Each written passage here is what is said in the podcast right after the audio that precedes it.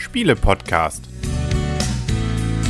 www.spiele-podcast.de Herzlich willkommen wieder mal zu einer neuen Ausgabe vom Spiele-Podcast im Internet zu finden auf spiele-podcast.de. Und man glaubt es nicht, uns gibt's noch. Ich bin nämlich der Henry. Ich bin Michaela. Und ich, der Christian. Und wir grüßen herzlich meine Frau, das Blümchen. Ne? Die ist heute leider nicht dabei. Aber wir haben deswegen ein Spiel gespielt, das man auch zu dritt spielen kann, zu zweit. Aber das sind Rahmendaten, damit habe ich ja eigentlich nichts am Hut. Michaela, was sind die Rahmendaten? Und wie heißt das Spiel? Du hast extra gerade eben nochmal die Aussprache nachgeguckt. Genau, also das Spiel heißt Die Schätze von Cibola. Ein Spiel für zwei bis vier Spieler ab acht Jahre. Spieldauer wird auf der Verpackung mit 15 Minuten angegeben. Ist bei Ankama rausgekommen und auf Deutsch bei Board Game Box. Und äh, ja, Autor oder Autorin, ich weiß gar nicht, ob das ein männlicher oder ein weiblicher Name ist, also Entschuldigung bitte. Romaric Gallonier, ist das männlich oder weiblich? Ich bin mir nicht ganz schlüssig, muss ich ganz ehrlich sagen. Wenn ich tippen würde, würde ich sagen männlich. Ich wollte gerade sagen Joachim, aber ich habe okay, du hast von hinten angefangen. Joachim, ja, meine Freundin Joachim. Das ist der Illustrator. Okay. Der heißt auch noch einen Nachnamen, der heißt nämlich Leclerc oder Clerc, Leclerc. Auch nicht gerade einfach aussprechbar. Nein, nennen wir ihn Joe. Ja, nee, Mujo hast du, glaube ich, gesagt, ne? Mojo ist die Mojo, Abkürzung. Oder sein genau, Spitzname, richtig. keine Ahnung. Ja. Und zum Preis habe ich noch nichts gesagt, kostet um die 22 Euro. Ja.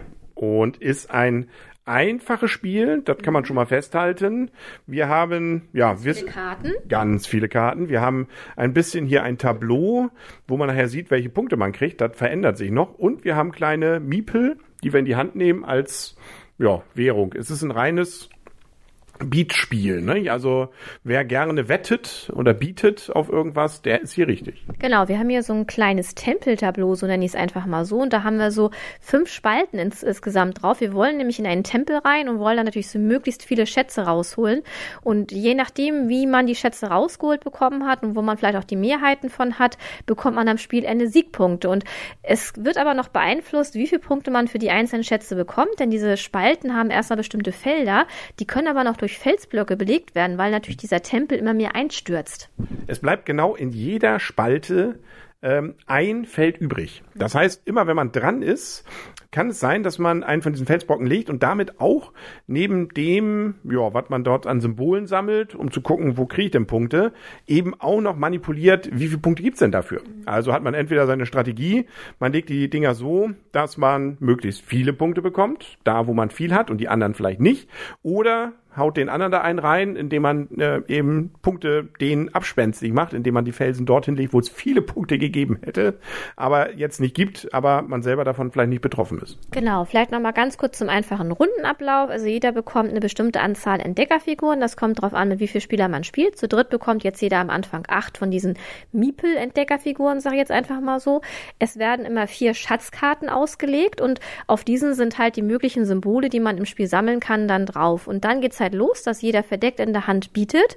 Und der, der die meisten Figuren geboten hat, der darf sich halt eine dieser Karten aussuchen. Und dann geht es halt so weiter. Und ich sag mal, der letzte kann sich die vorletzte Karte nehmen im Drei-Personen-Spiel, die vierte Karte geht dann raus, weil wir ja nur zu dritt spielen. Wenn man zu viert spielt, bekommt natürlich jeder eine Karte, spielt man zu zweit, bekommt erst der, der am meisten geboten hat, eine Karte, dann der zweite, dann wieder der erste und dann wieder der zweite.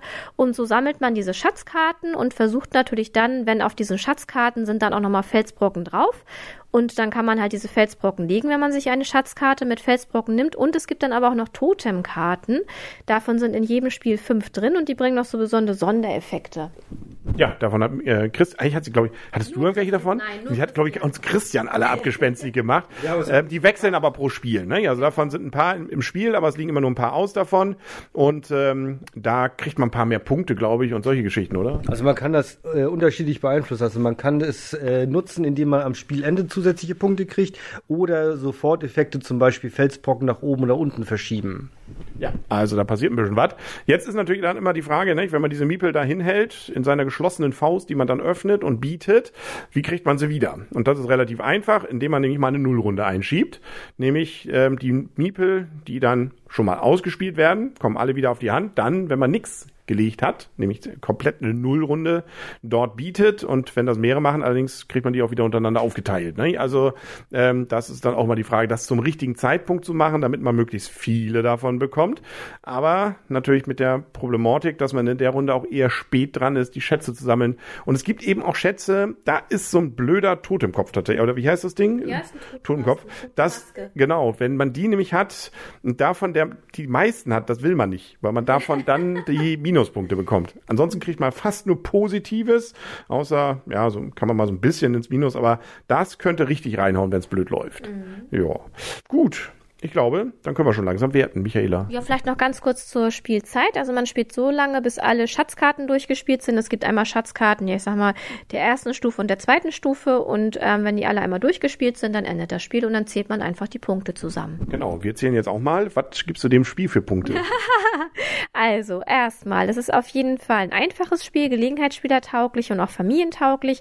Sehr kurze, ich sag mal, Einarbeitungszeit. Die Anleitung ist wirklich auch sehr klein, bildlich schön bebildert. Man kommt sehr schnell rein. Auch wenn man das Spiel länger mal nicht gespielt hat, kommt man auch sehr schnell wieder rein. Von daher auf jeden Fall schon mal ein sehr einfaches Spielprinzip.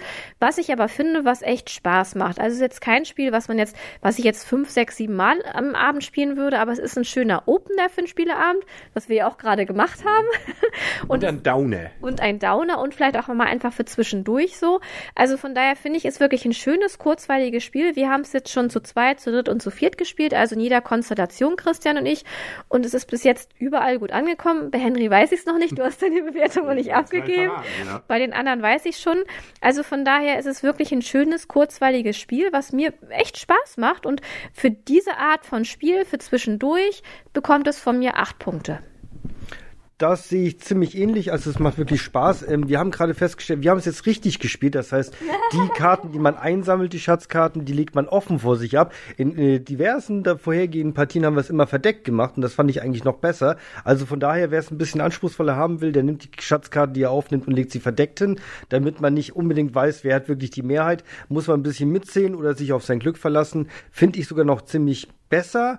Ähm, was Michaela schon sagte, als Gelegenheitsspiel für zwischendurch richtig gut. Von mir sieben Punkte. Also, ich finde es gerade gut, dass es offen ist. Nur habe ich es natürlich noch nicht verdeckt gespielt. Aber, und ich gehöre ja auch nicht zu denen, die gerne Merkspiele spielen, was mir, glaube ich, hier auch nicht geht, weil auf den Karten manchmal zwei, vielleicht sogar drei Symbole sind. Und das jetzt mitzuzählen, was hat der denn der eine, wo hat er die Mehrheiten von was, ähm, das wäre schwierig.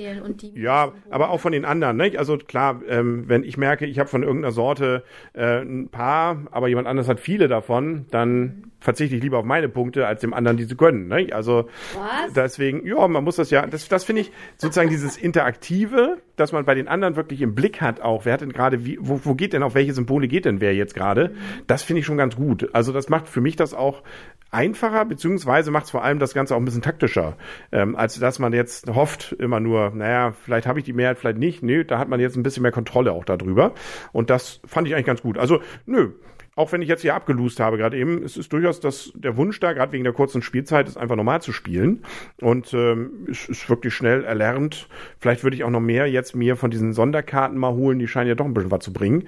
also, stimmt, du, Michaela hat eigentlich die, die, die äh, Gewinnerstrategie gerade eben gehabt. Äh, es ist aber auch jetzt nicht der Oberburner. Also, ich fand's okay. Also deswegen von meiner Seite auch so sechs bis sieben Punkte, aber ähm, nix, wo ich jetzt, ja, ist kein Spiel des Jahres. Also, ähm, aber interessante Idee, die auch, ja, so ob grafisch ganz nett eingefangen ist, ein bisschen Computergrafikmäßig gemacht. Ähm, also es kommt nicht so richtig Höhlenfeeling auf, finde ich, mit diesen Steinen, die da drauf liegen. Aber thematisch passt das schon ganz okay. Also ja, sechs, sechs Punkte, sechs bis sieben. Noch über den Durchschnitt auf jeden Fall. ja, obwohl wir geben im Durchschnitt mehr, deutlich mehr, oder? Aber egal, das ist, äh, jetzt macht jeder selber daraus, was er will, ne? Genau. Gut, ich glaube, das war's, oder? Gibt's noch irgendwas zu dem Spiel zu sagen? Nein. Nö. Dann sagen auf Wiedersehen, auf Wiederhören. Hoffentlich bis bald mal wieder. Der Henry. Die Michaela. Und der Christian. Genau. Und tschüss. Tschüss. Ma, was machen wir denn jetzt? Tschüss, Freundschaft Tschüss. und Mal tschüss man hört sich, ne? Genau. genau. ja, tschüss.